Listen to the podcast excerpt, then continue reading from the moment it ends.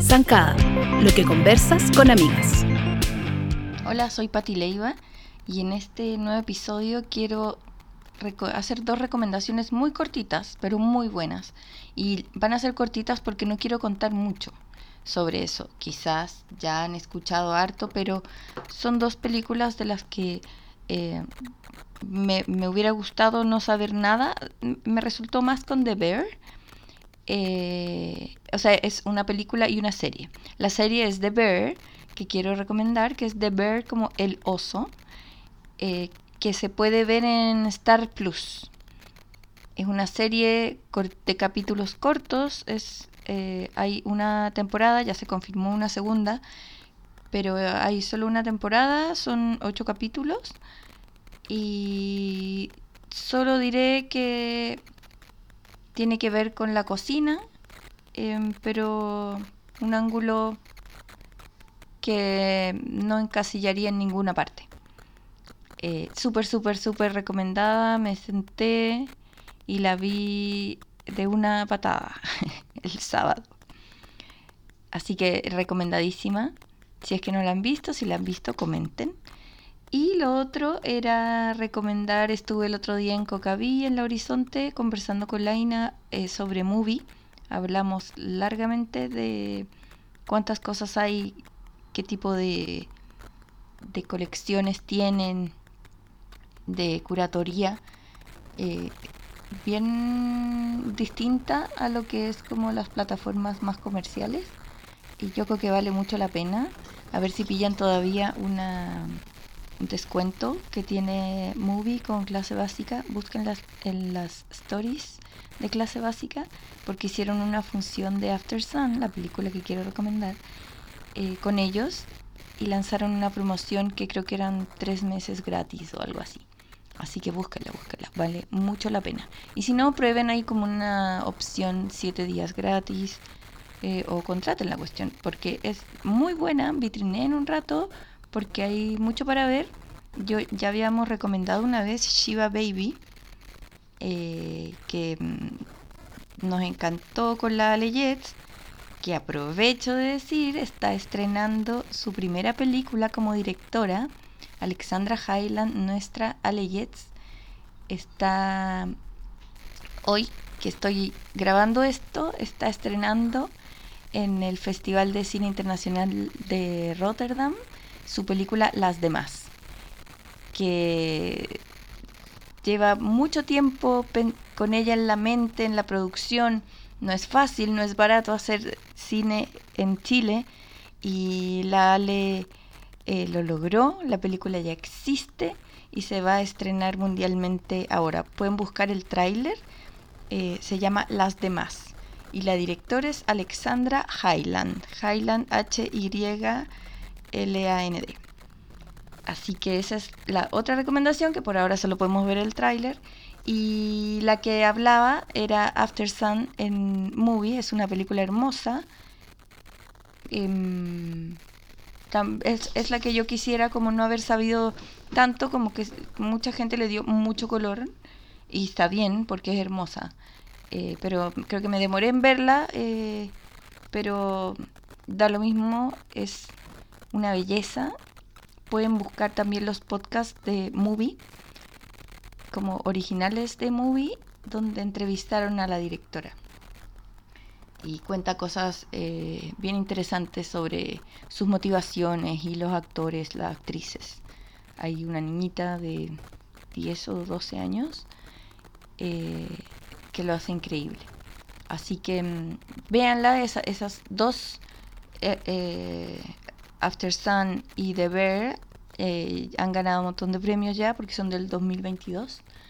Así que pónganle mucho ojo. Ahora pongan oreja porque vamos a conversar con Daniela Rivera, que es una música, violinista, especialista en educación Suzuki para niños. Eh, ha participado en un montón de discos de artistas nacionales, internacionales, latinoamericanos. eh, ha tocado, me acuerdo cuando vino Peter Gabriel, ella fue de los músicos chilenos que tocaban el violín y ha estado también en muchos soundtracks de películas con la música incidental y ahora se lanzó como cantante y nos va a contar todo eso aquí y ahora. La entrevista zancada. Hoy me acompaña Daniela Rivera, eh, multiartista, multiplataforma, que ahora tiene unas sorpresas de algo que, que como que inconscientemente lo estaba esperando que sacara sus propias canciones, eh, música, artista, eh, profesora, tantas cosas. Dani, ¿cómo estás? Hola, Pati, bien, ¿y tú? Muy bien, muy eh, entusiasmada con tu lanzamiento nuevo, que, bueno, transparentando, somos amigas hace muchos años y yo no sabía, me sorprendí, me enteré por la prensa cuando salió este estreno de Abeja con una fotografía muy linda, una, una gráfica de lo que es como tu material personal, porque para mí Dani Rivera siempre ha sido eh, eh, violinista, eh, profesor en el método Suzuki y más conocida en el mundo de la música como por la cantidad de soundtracks chilenos en los que apareces, a los músicos que has acompañado.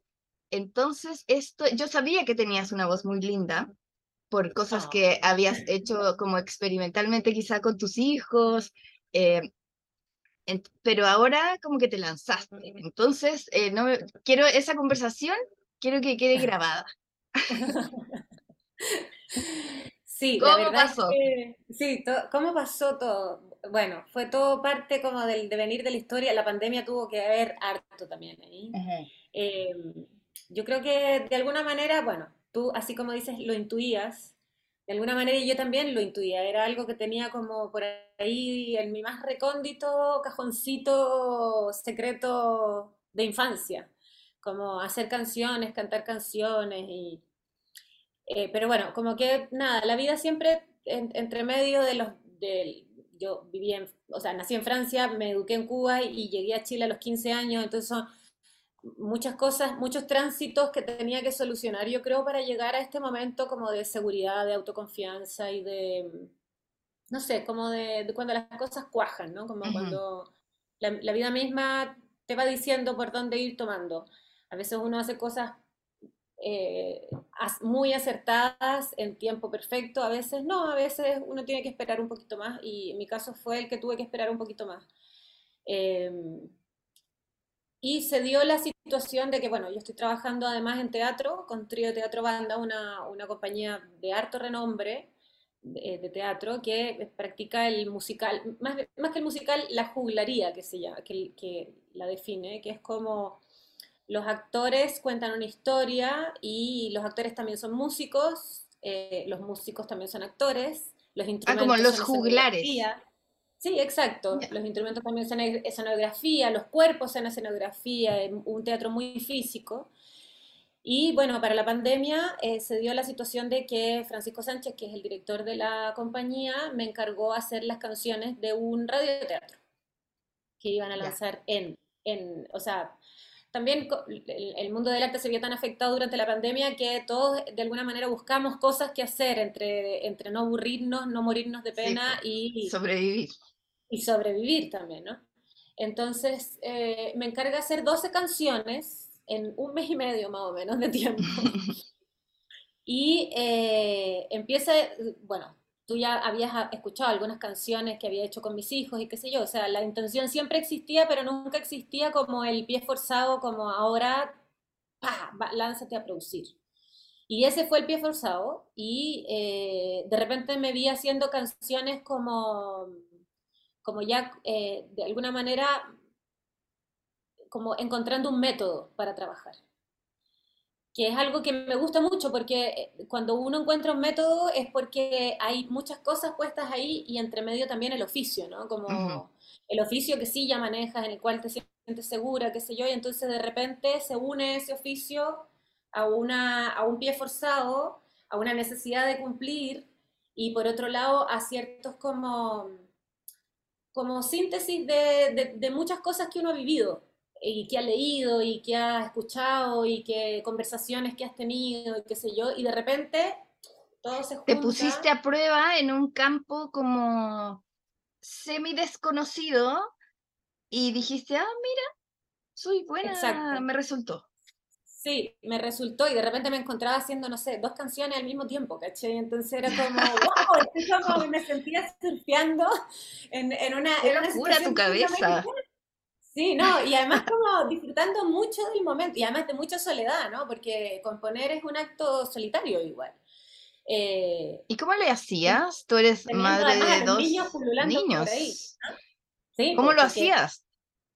No olvidemos que estábamos en pandemia. No, lo hacía básicamente, bueno, tengo unos hijos que también están siendo educados en el arte, entonces de alguna manera tienen relación con, con aquellos procesos que tienen que ver con como inmersión, eh, meditación. Comprenden, onda, la mamá está trabajando. Sí, entonces yo les pedía, bueno, necesito trabajar un rato, así que por favor no, no, me molesten en este minuto, ¿caché?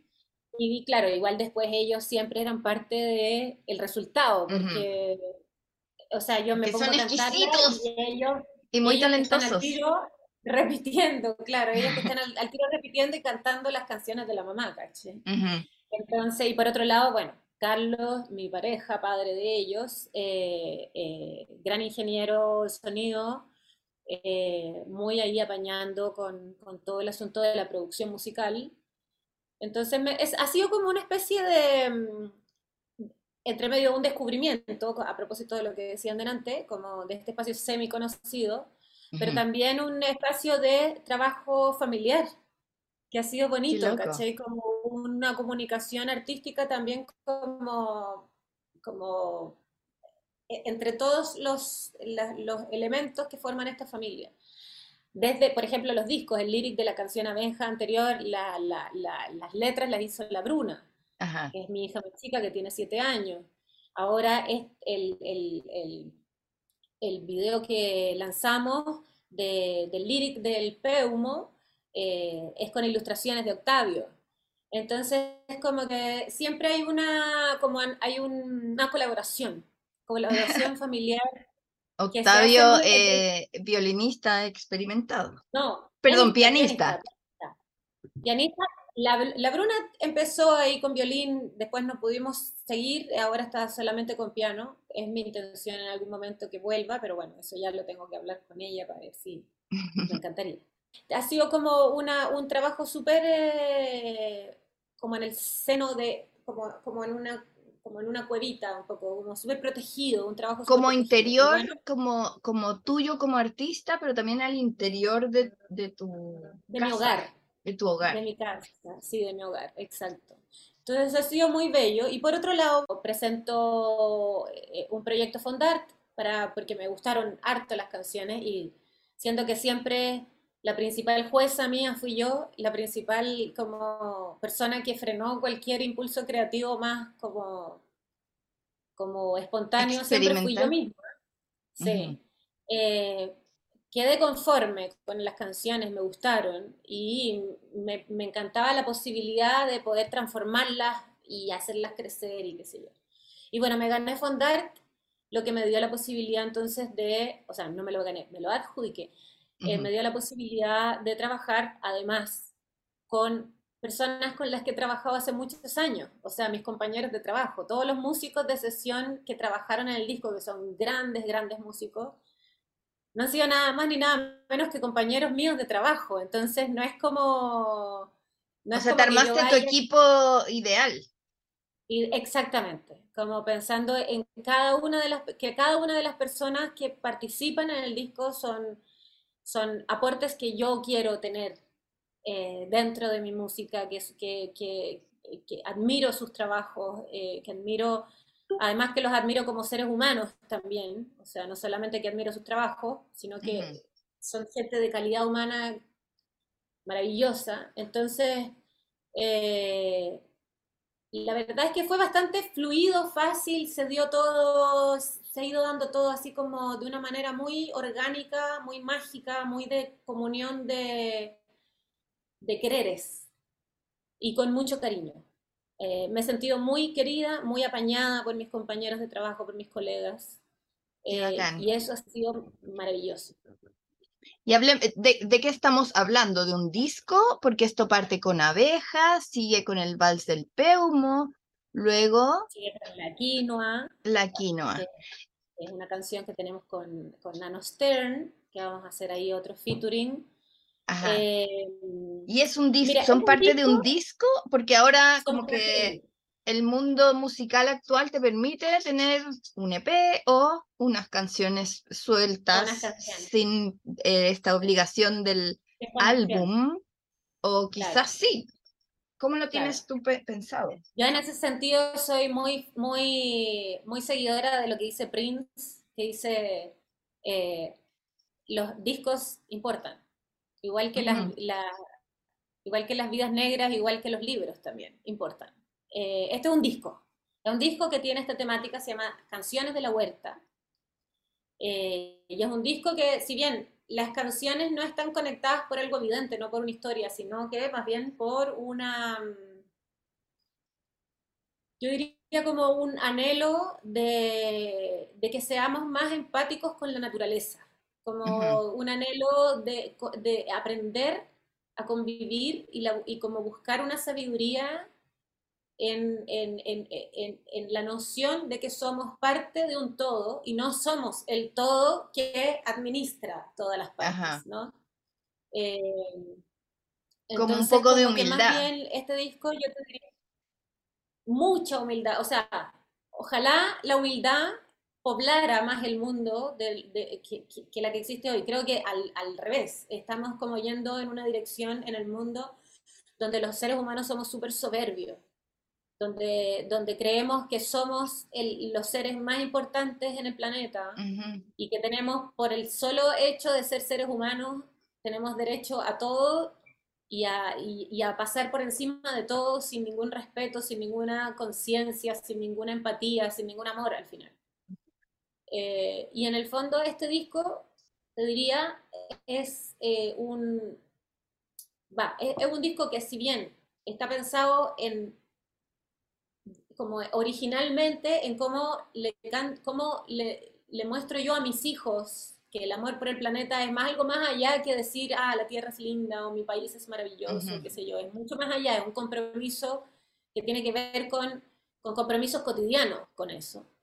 Eh, con cómo nos tratamos, con cómo tratamos a los animales, con cómo tratamos a las plantas, con cómo la basura que botamos, la, la conciencia de cómo impactamos nosotros en el mundo, cada uno de nosotros, y, verlo multiplicado además en la cantidad de millones de personas que somos en la Tierra. Eh, ¿cómo, ¿cómo, explicarle yo a, mis hijos que, eh, que, es, es importante cultivar ese amor y esa empatía? Entonces es un disco que si bien no es un disco infantil, no está como condicionado por el mundo de la infancia, la música no está tratada desde el punto de vista infantil. Creo que La abeja podría ser como la canción más, que podría acercarse más a un mundo infantil como, como canción prehecha, como preconcepción de canción infantil. Las otras canciones no están tratadas de esa manera, son canciones que están tratadas de la manera en que yo como que la música me va guiando, ¿no? La música me va diciendo para dónde ir tomando, no una preconcepción de que quiero que esto llegue a los niños. Entonces, hablaba el otro día con un amigo musicólogo y me decía, como que siento que tus temas tienen algo de los Beatles en el sentido de que, si bien los Beatles no escribían para niños, las canciones son infantiles también, ¿no? Y son esas canciones como que les gustan a los niños. Son eh, accesibles son accesibles, exactamente, son accesibles y están llenas de música. Él me decía, eh, como que siento que La abeja es una canción que está llena de música en un mundo donde cada vez la música tiene menos música. A mí me parece que además las letras les deben atraer porque es como conmovedor en la forma en que tú como que reparas en la naturaleza, porque tus canciones no dicen cuidemos al mundo, ¿cachai? Eh, sino que es como demostrar con hechos, como aprecio este pequeño detalle, eh, como que hacerle un vals al peumo es como, como hermoso. Eh, entonces eso te, me imagino te sale del alma, como que por algo se te vienen esas temáticas eh, y, te fluyen. Sí, o sea, eh, mira, el peumo es un arbolito además maravilloso. O sea, yo me metí a investigar el peumo. primero que nada, yo no conocía el peumo. el peumo era una, sabía que era un árbol y es una región de Chile, era un lugar, ¿cachai? En Chile. Entonces, eh, estaba viviendo en Isla Negra y, me y, ¿cómo se llama? Y, pregunto en un chat como vecinal, le digo, necesito que alguien me presente un peumo. Por favor, que alguien me presente. Y me pasaron cosas increíbles a propósito de esa línea que escribí en ese chat. Entre medio una señora me invitó a su casa a conocer al peumo que tenía en su casa. Conocí un gran peumo pero por otro lado conocí a, que no la conocí directamente, más bien me llamó por teléfono, ella no iba a estar en Isla Negra en ese momento, que me citaba a su casa porque ella tenía tres peumos bebé y que me quería regalar uno. No. y yo así como absolutamente conmovida por lo que había generado una línea como mm. de una como una intención en un chat donde todo el mundo estaba hablando de vendo miel, vendo aquí, reparto frutas allá, qué sé yo, de repente así como, oye, ¿alguien tiene un peumo que me presente, por favor? Dani Rivera tiene el Tinder de Peumos. Exacto. Y entonces esta señora, que además es una poeta de, Isla Negra, una señora de sesenta y tantos años que escribe en décima, que tiene un, libro editado grueso, ¿cachai? De décima, eh, dedicada a Isla Negra. Entonces era como, como que vi como ciertas intenciones, como hay una chispa muy pequeña que hace que mucha gente empatice con esa pequeña chispa.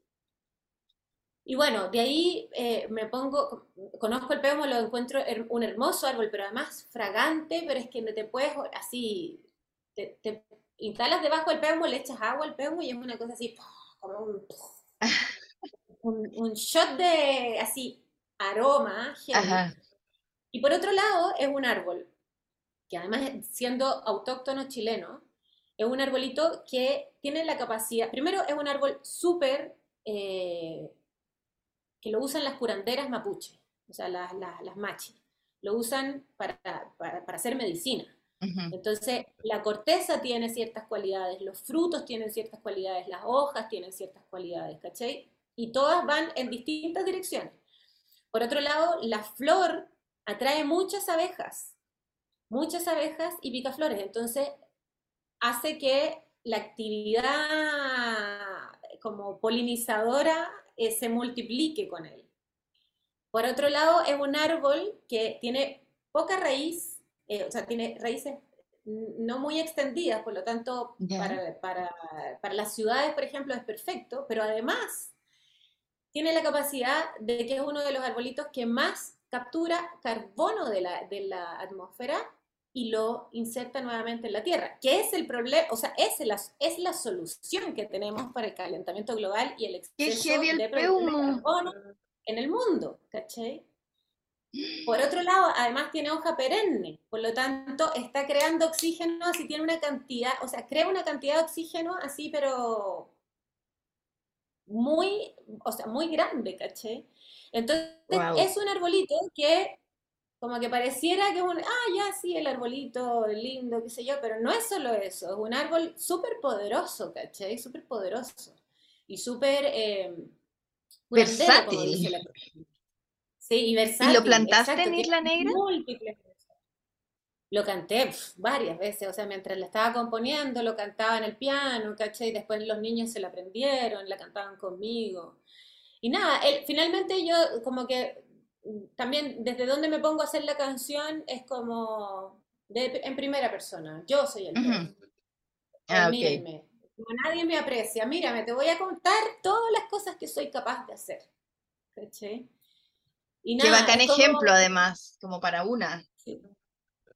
Exacto, exacto. Como, como, también cómo te plantas en el mundo, ¿cachai? ¿Qué es lo que quieres atraer? A mí me encantaría, como eh, lo que me imagino, bueno, y después desde la producción musical, el violín y el acordeón eran los bichitos que pululan, en el peumo, ¿no? El contrabajo es el árbol y el, el, peumo está rodeado de estas mariposas, picaflores, abejitas. Eso, y hablemos del, del, estilo, eh, porque yo lo siento, primero me siento como muy como que mm, se vuelca tu cultura musical ahí, como que hay eh, como un alma latinoamericana, siento yo, eh, a la vez eh, sofisticada y me pasa que hay, siento como mezclas. Porque en el vals del Peumo siento hasta algo como de tango. Totalmente. No me equivoco. No te equivocas ya. nada. Y, eso de tango, fíjate, viene de Francia. o sea, de tu infancia. dicen las malas lenguas, dicen las malas lenguas, que el tango fue creado en no. No, no, te escuchen, te escuchen los vecinos. Pero, pero sí, sin duda, el tango tiene mucho de francés. Tiene mucho como, como ese acordeón. Eh, bueno, el, bandoneón, eh, en la sonoría se parece bastante al acordeón. De hecho, yo en algún momento pensé hacer esta canción con bandoneón, no con acordeón. Eh, bueno, Piazzolla estudió en París y le imprimió mucho también de un espíritu francés. Y esta sofisticación que tiene el tango, ¿no? Que es una sofisticación bien como, bien parisina, encuentro yo, como en mm. general. y bueno, yo nací en Francia. Entonces, tengo también, vengo mis papás escucharon siempre eh, canción francesa, ¿caché? Entonces, en mi casa siempre estuvo, bueno, y tango, mi papá es un tanguero así, pero de todo. Claro, tu oreja entrenada y con una mezcolanza que te la encargo. Exacto, entonces, como que el Peumo, si bien todo el disco es súper latinoamericano, o sea, eh, viene también como del, del, pie forzado, que es esta historia de la huerta, de Trío Teatro Banda, que... Eh, relata la historia, del cultivo en el Valle del Mapocho, pasando por una, es una familia que pasa, es como transgeneracional, comienza siendo cazadores recolectores y termina siendo agricultores de monocultivo de palta. Entonces, todo lo que sucede con el desarrollo de esta familia en la forma de cultivo. Las canciones se escapan un poco de esto porque en el fondo las canciones son más bien un respiro que tiene el radioteatro con la temática, pero como un respiro. No son canciones que sean argumentos, que, estén como dentro de la dramaturgia, ¿cachai? Como en un musical propiamente tal. Como en un musical propiamente tal, ¿cachai? O sea, no, son canciones dramatúrgicas, sino que son canciones cerradas que abordan ciertos temas, ¿cachai? Eh, y así se, eh, como se meten dentro del radioteatro. Entonces, eso me dio también la facilidad de pensarlo como un disco aparte del radioteatro, ¿cachai? Eh, pero bueno, volviendo al tema de lo latinoamericano y de esa, yo lo primero que pienso cuando, cuando empiezo a hacer las canciones de, de, la huerta es en la pentafonía, pentatonía, pentafonía. ¿Qué es eso? Que, que es, a ver, toda la, todas las músicas folclóricas, casi todas las músicas folclóricas de todo el mundo tienen una estructura pentatónica. Pentatónicas son cinco tonos. Cinco algo. Cinco, tonos. Cinco tonos. Entonces, esos tonos son, por ejemplo,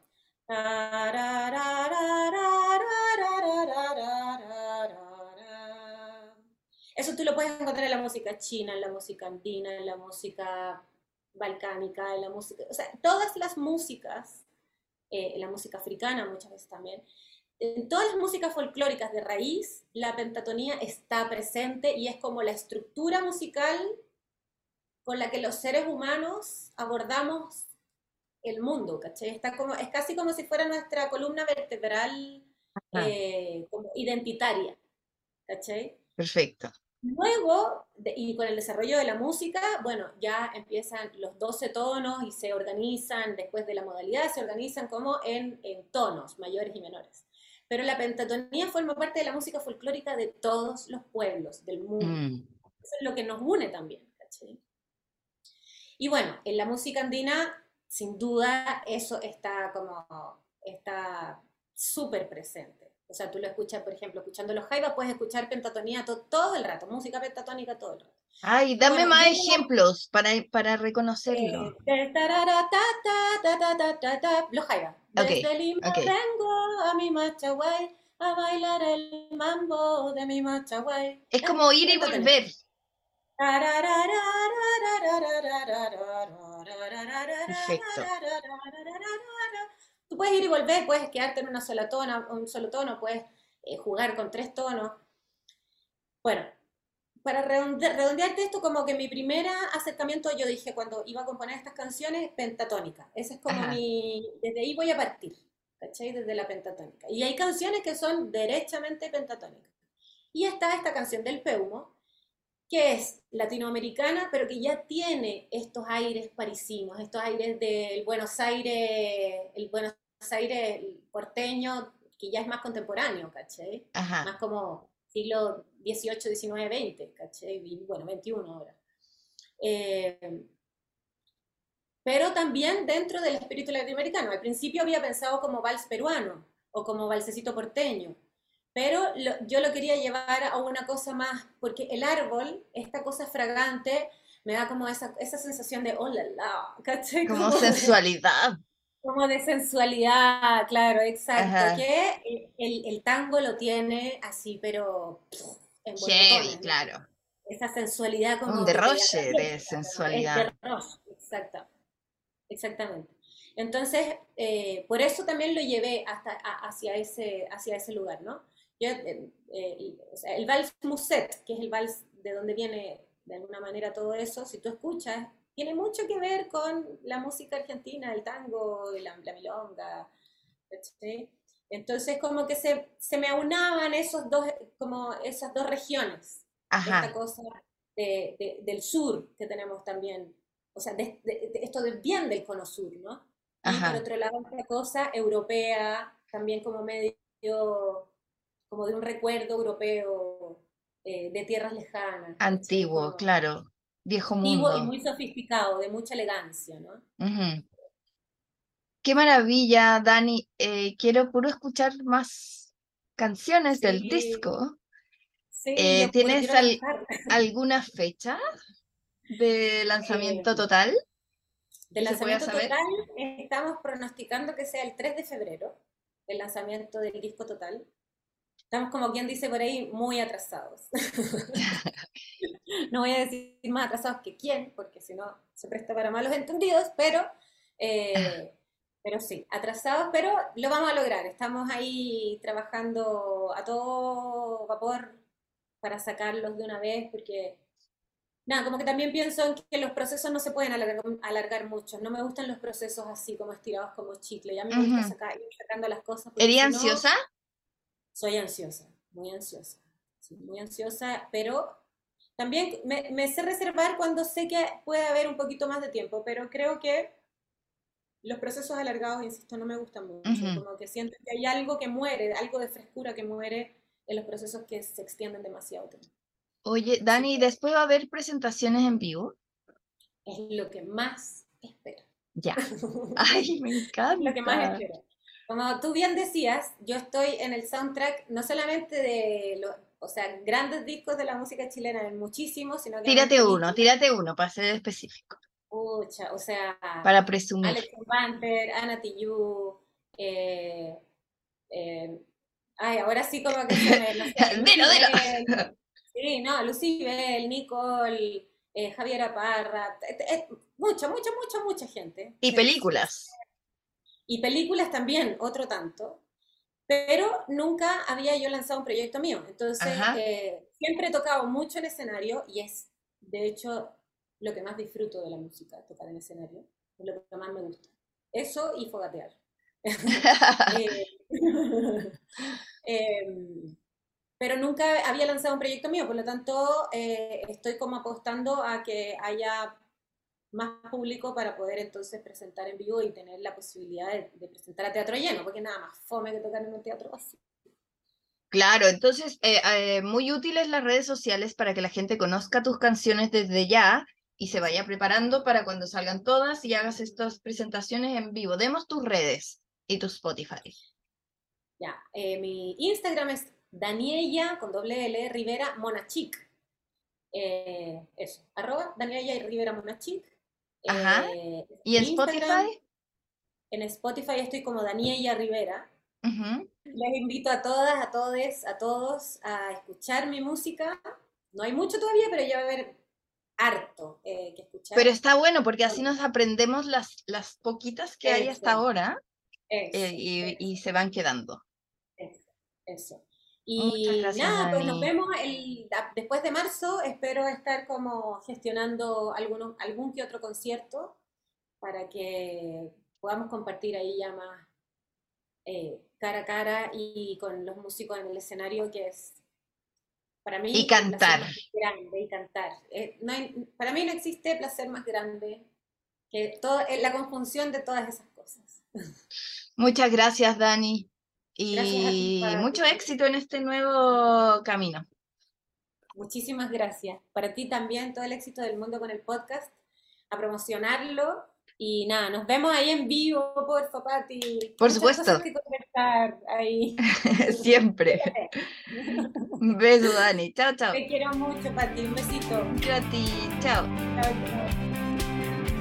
Escúchanos cada semana en Spotify o en tu podcast player favorito como el podcast de Zancada.